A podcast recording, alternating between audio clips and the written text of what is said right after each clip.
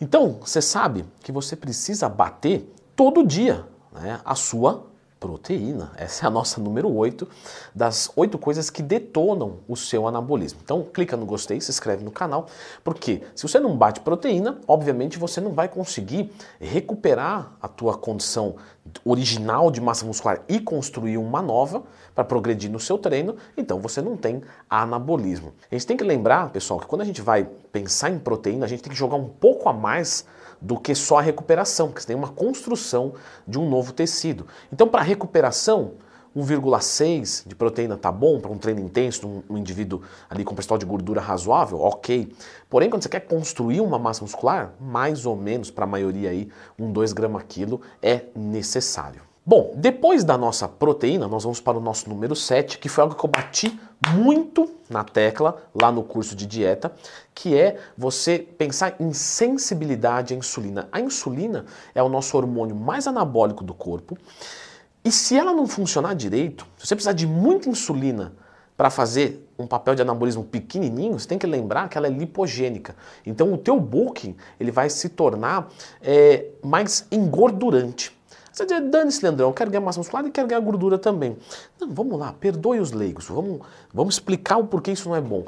Porque você vai fazer um bulk onde você ganha menos massa muscular e mais gordura, então ele vai acabar mais cedo e você vai precisar de mais tempo em cut. Mais tempo em cut vai detonar o seu anabolismo, porque você vai ficar num estado catabólico. Então, você precisa ter uma boa sensibilidade à insulina. Leandrão, já ensinou como é que a gente melhora a sensibilidade à insulina aqui? Lógico, todas as estratégias. Só procurar Leandro Twin mais tema. Número 6. Nós precisamos entender agora um conceito de supercompensação. Isso acontece muito na consultoria. Um aluno meu fala assim: Olha, eu treinei peito na segunda-feira, por que eu não posso treinar na quinta de novo, sendo que eu já estou me sentindo bem? E esse aluno, ele não está errado, ele está se sentindo bem. Porém, o que ele não entendeu são duas coisas. Primeiro, as nossas sensações não refletem as reais necessidades sempre do nosso organismo. Então, às vezes, ele está sentindo que está recuperado, mas ele não está. Mas vamos assumir que ele estivesse.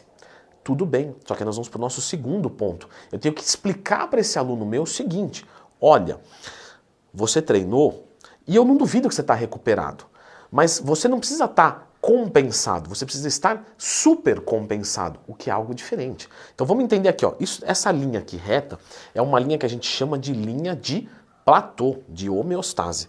E quando você treina, na verdade você cataboliza, você afunda essa linha, você fica mais fraco depois de um treino. Tanto é que quando você faz um supino e, e termina o seu treino de peito, se você for fazer esse mesmo supino, você pega menos peso. Então você está mais fraco, debilitado, catabolizado.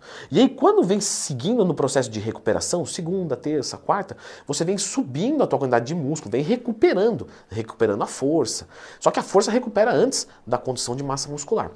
Tanto é que às vezes no mesmo dia você já conseguiria pegar a mesma carga, mas isso não quer dizer que está recuperado, em termos morfológicos. E quando às vezes chega ali sexta-feira, você fala, meu, tô legal, eu tô recuperado. E realmente você está. Você afundou no treino e já recuperou. Só que se você treinar aqui, você vai ficar fazendo a mesma coisa sempre. Você vai chegar no mesmo nível e vai catabolizar de novo. O que, que você faz? Você espera um, dois dias a mais para poder afundar, compensar e supercompensar. Aí você entra numa nova linha de platô. E aí você treina novamente e vai fazendo isso consequentemente. Por isso que tem que treinar depois que você já está recuperado e super compensado. Número 5. Vamos entender que a gente tem três vias de sinalização: a MPK e mTOR, que é a via estimulada pelo treinamento, o superávit calórico, o consumo proteico alto, que é a via da dieta, e o hormônio, né? então testosterona, insulina, tireoide, etc. Quando você está em déficit calórico, você tira uma via de sinalização dessa. Mas tudo bem quando a sua via de treinamento está sinalizando muito forte, porque você às vezes é um iniciante. Ou quando você está entupido de hormônios, que aí você está fazendo um ciclo. Porém, quando você está num nível de treinamento já intermediário, avançado, e você está natural, ou mesmo utilizando hormônios, mas se você é muito grande, essa quantidade de hormônios pode ser só para estabilizar. Quando você fica em déficit calórico, você tira uma via de sinalização muito importante. E isso detona o seu anabolismo. Não quer dizer que o iniciante, ele consegue construir massa muscular mesmo em cut, porém mais para frente não. Por isso que se você faz um bulk sujo é ruim. Por isso que se você faz um cut onde você zera a caloria, você vai perder massa muscular lá na frente. Então, o quanto menos tempo em cut você ficar, melhor. Por isso que teu bulk tem que ser limpo. E aí nosso número 4, indo em direção aos hormônios, é uma testosterona baixa. Galera pergunta muito isso lá no Insta, todo dia eu abro caixinha de perguntas, tá? Leandro, como é que eu sei se eu tô com texto baixa? Meu amigo, hoje em dia você não tem que ficar adivinhando nada. Você vai lá e tira um exame de testosterona e olha o nível e fala, tá baixa ou tá alta. Se a testo estiver baixa, ela vai ferrar o teu anabolismo. O nosso número 3, ainda falando de hormônios, só que agora não um hormônio anabólico, um hormônio catabólico, que é a tireoide. Se você tiver um hipertiroidismo, se você, se a sua tireoide estiver funcionando rápido demais, isso vai atacar a tua musculatura. Só que se ela tiver baixa demais, também é ruim para o seu músculo. Por quê? Porque se o seu metabolismo é muito baixo, o que, que vai acontecer? Você não vai poder comer muita comida, certo? E quem come menos, treina pior. E quem treina pior, ferra o teu anabolismo. Quem come mais e treina mais, evolui mais. Portanto, você também, quando for tirar um exame de testosterona, além do de insulina, que a gente já conversou, você inclui também o da tireoide. E aí você vai ver se a sua tireoide está funcionando na velocidade correta. Rápido demais é ruim também, cataboliza. Lento, você não consegue comer, não consegue treinar. Então você precisa acertar esses valores. Falando agora da parte do treinamento, o nosso número 2 é não treinar até a falha. Ah, Leandro, mas tem uma pesquisa que mostra que quando o cara não treina até a falha, ele também evolui.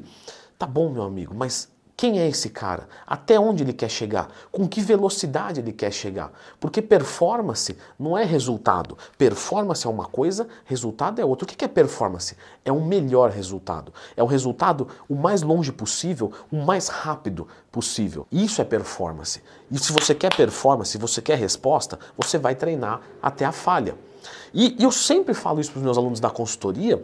Por quê? Porque mesmo pedindo para o meu aluno ir até a falha, é dentro do esperado, principalmente nos iniciantes intermediários, que eles não vão. Agora imagina se eu falar assim para ele, para uma antes da falha. Ele vai parar um caminhão de, de, de repetições antes da falha. Porque quando eu peço para ir, ele já para uma, duas antes.